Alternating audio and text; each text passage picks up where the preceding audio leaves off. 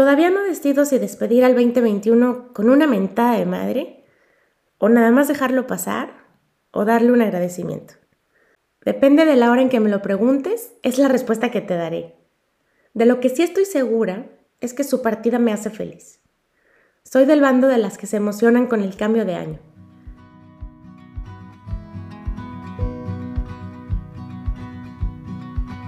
Hola, bienvenidos al podcast Bienestar Conciencia. Soy Nicole Fuentes. Y de pronto llegué al final del 2021, el segundo año más bizarro y cambiante que me ha tocado vivir después del 2020. Aquel que siempre recordaré como el año en que inició la pandemia y puso mi mundo, nuestro mundo, de cabeza. Separé un rato para tratar de entender de qué se trató el 2021. Para mí, este año fue algo así como la segunda parte de la película surrealista sin guion a la que me aventaron en 2020. En realidad, como que no distingo uno del otro. Cuando pienso en el 2021, no puedo evitar pensar en el 2020. Se me confunden. Así que creo que haré un recuento de los dos. Todavía no decido si despedir al 2021 con una mentada de madre, o nada más dejarlo pasar, o darle un agradecimiento. Depende de la hora en que me lo preguntes, es la respuesta que te daré. De lo que sí estoy segura es que su partida me hace feliz. Soy del bando de las que se emocionan con el cambio de año. Al viejo le dejo las tristezas, los dolores, los malos ratos. Al nuevo lo visualizo lleno de cosas buenas, posibilidades y sueños por cumplir. Siempre me han gustado las páginas en blanco. Estas son mis reflexiones de fin de año. El amor es poderoso. Aprendió a filtrarse a través de pantallas, tapabocas, caretas, lentes, guantes, trajes amarillos. Encontró la manera de hacerse sentir por chat con palabras escritas, símbolos, mensajes de voz, manos emparejadas con vidrios de por medio, aplausos y música desde los balcones. En estos años de medias caras, los ojos fueron protagonistas. Hicieron todo, sonreír, gritar, acompañar, consolar, envolver, abrazar, llorar. Pude ver muestras de cariño y solidaridad en muchas partes, entre conocidos y desconocidos. Las crisis también nos acercan.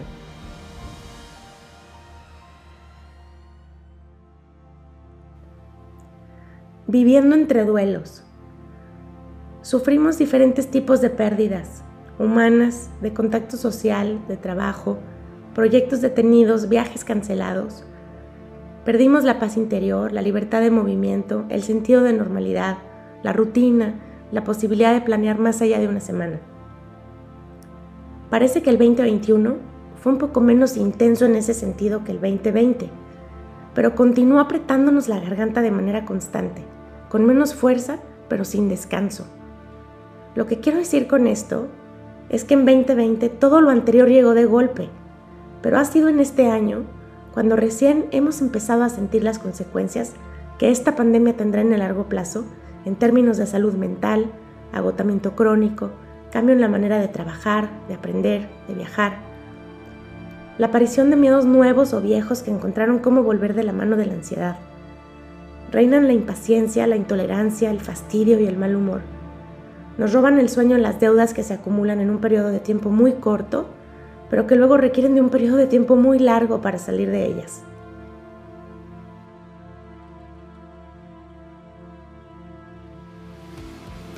El tiempo y el espacio se volvieron locos. No tienen idea de nada. Se borraron las líneas que dividen al viernes del sábado, al domingo del lunes. Todos los días saben igual. Da lo mismo si son las 9 y media de la mañana o las 7.45 de la tarde. Se unificaron los espacios, el comedor es el salón de clases, la recámara es la oficina, el cuarto de tele la cancha de básquetbol.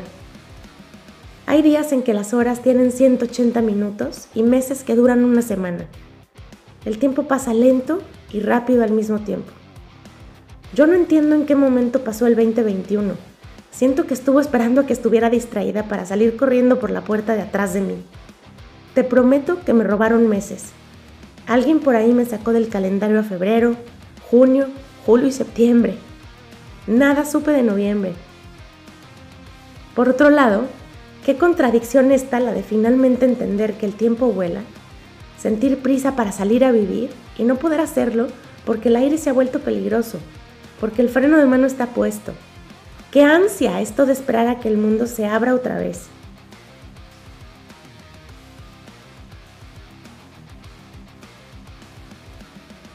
Esperanza. 2021 fue el año de la vacuna, de la tan esperada vacuna. De mayo sí me acuerdo muy bien. Creo que nunca voy a olvidar ese momento en que me senté en la silla y puse el hombro para recibir la vacuna. Fue la inyección más emocionante de mi vida. Ahí, viendo cómo la jeringa atravesaba mi piel, sentí alivio. Ya la hice, llegué hasta aquí. Sentí gratitud y pensé en todas las personas que dedicaron tiempo para desarrollar esta vacuna, en todos los voluntarios que se apuntaron para experimentar sus primeras versiones. Los ojos se me inundaron de lágrimas también pensando en todos los que no vivieron lo suficiente para llegar a este momento. Me invadió una sensación de alegría. Si tuviera que ponerla en palabras, te diría que fue como presenciar todos los fuegos artificiales del mundo iluminando el cielo al mismo tiempo. Y así cada vez que alguien de mi familia recibía la vacuna. Cada vacuna es ganarle terreno al virus. Aprender a soltar el futuro. Hace un tiempo me atrapó el título de un artículo de la revista The Economist con el título El año en que el futuro se canceló. ¡Pum! De esos encabezados que lo dicen todo. Me acuerdo de abril del 2020. En una semana se borró mi agenda de todo el año un mensaje tras otro para comunicar lo mismo. Debido a las contingencias sanitarias hemos decidido cancelar, postergar la conferencia, taller, vuelo, viaje. En una semana me quedé sin trabajo. En una semana se me esfumaron mis planes y los de mi familia. En 2020 coleccionamos eventos que no sucedieron por el coronavirus. Aviones no tomados, lugares no visitados, aventuras no vividas, fiestas de cumpleaños no celebradas, besos y abrazos no dados. En ese artículo algo resonó en mí. Hay un tipo de felicidad que viene de anticipar y saborear el futuro, de imaginar cómo serán las cosas. Nos entusiasma la cena del próximo viernes con amigos, del paseo, la ida al cine, el desayuno con amigas, el café para escribir. Nos motiva el compromiso de la siguiente conferencia en vivo, la vuelta a la universidad para dar clase, Aguantamos el martes porque pronto viene el sábado. En 2020 nos tocó vivir el presente un día a la vez. Y en 2021 retomamos un poco la capacidad para hacer planes de mediano plazo. Empezamos a salir otra vez, a viajar otra vez. Justo hace una semana estuve en Mérida facilitando talleres presenciales por primera vez desde que inició la pandemia. Cuando entré al salón y vi a los participantes en tercera dimensión, el corazón se me hizo grande Sentí que se me inflaba el pecho. Al mismo tiempo, no es como antes. Está siempre presente ese miedo relacionado con la posibilidad de contagio. Hoy que grabo esto, van en franca subida nuevamente los casos, ahora por la variante Omicron. Y así seguiremos viviendo con esto. ¿Cómo sí? Esta crisis nos obligó a transformarnos en pleno vuelo. ¿Te has puesto a pensar en todo lo que ha cambiado debido a la pandemia? Hemos tenido que encontrar la manera de seguir haciendo nuestra vida, de aprender a usar nuevas tecnologías, de cambiar el hábito de tallarnos los ojos con las manos. Hemos tenido que hacernos flexibles, moldeables, ágiles. En mi caso, la pregunta clave para navegar en este océano alebrestado ha sido, ¿cómo puedo seguir haciendo lo que me hace vibrar? Y entonces, se me ocurren ideas que no se me hubieran ocurrido en el contexto anterior, simplemente porque no hubiera tenido necesidad de cambiar nada hubiera seguido en la zona cómoda que ofrece la rutina. Y entonces vuelve la esperanza en forma de posibilidades, de nuevas historias. Parteaguas. Me parece que de una u de otra manera dividiremos nuestras vidas en antes y después del COVID. Ni en mis sueños más locos me hubiera imaginado siendo parte de un evento que quedará registrado en la historia. Parteaguas también la vacuna aunque me inquietan las posibles secuelas, no sé, por ejemplo, cómo afectará a mis hijas el más de un año que no fueron a la preparatoria o a la secundaria, la época en la que todo lo que sucede para los jóvenes no estaba sucediendo. Algún día nos toparemos con las fotos que tomamos en estos años con tapabocas y con la odiada distancia? ¿Qué pensaremos entonces?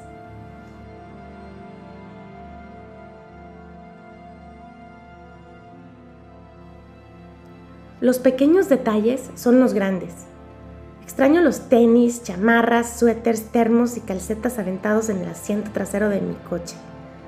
Ese era un desorden congruente con partidos de voleibol y basquetbol, planes en casas de amigas y clases en el colegio. Extraño respirar sin miedo y las noches sin pesadillas. Nueva normalidad.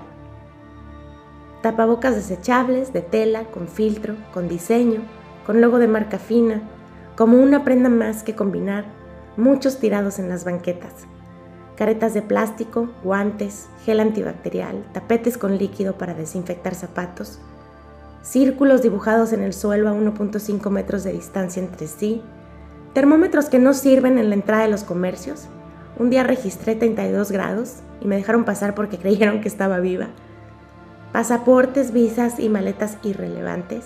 La casa siempre llena, desapareció el silencio, la privacidad también, el Internet fundamental, el ancho de banda crítico, desfile de coches para festejar cumpleaños, saludar de lejos, ley seca, encierros, toques de queda, distanciamiento social, hospitales saturados, miles de muertos, pruebas de COVID para viajar, llenado de formularios, cartillas de vacunación, sistemas híbridos, personas que sí quieren volver a la oficina, personas que no, y quienes quieren lo mejor de los dos mundos. Adaptabilidad. Curiosamente, los talleres que facilité en Mérida fueron sobre el tema de adaptabilidad. Y digo curiosamente porque me lo he pasado metida en un mar de cambios. A veces nos toca enseñar lo que necesitamos aprender. Me tocó aguantar cambios a los que me apuntaron, no compré boleto, no me formé en la fila y como quiera me tocaron, como la pandemia. Y cambios a los que sí me apunté, pero que no por eso fueron más fáciles. Y lo que me queda claro es que resistir al cambio es receta para sufrir. Es mejor abrir la mente, mostrar interés, ponerse en modo aventura, recurrir a nuestras fortalezas y agregarles un toque divertido para fluir más y sufrir menos.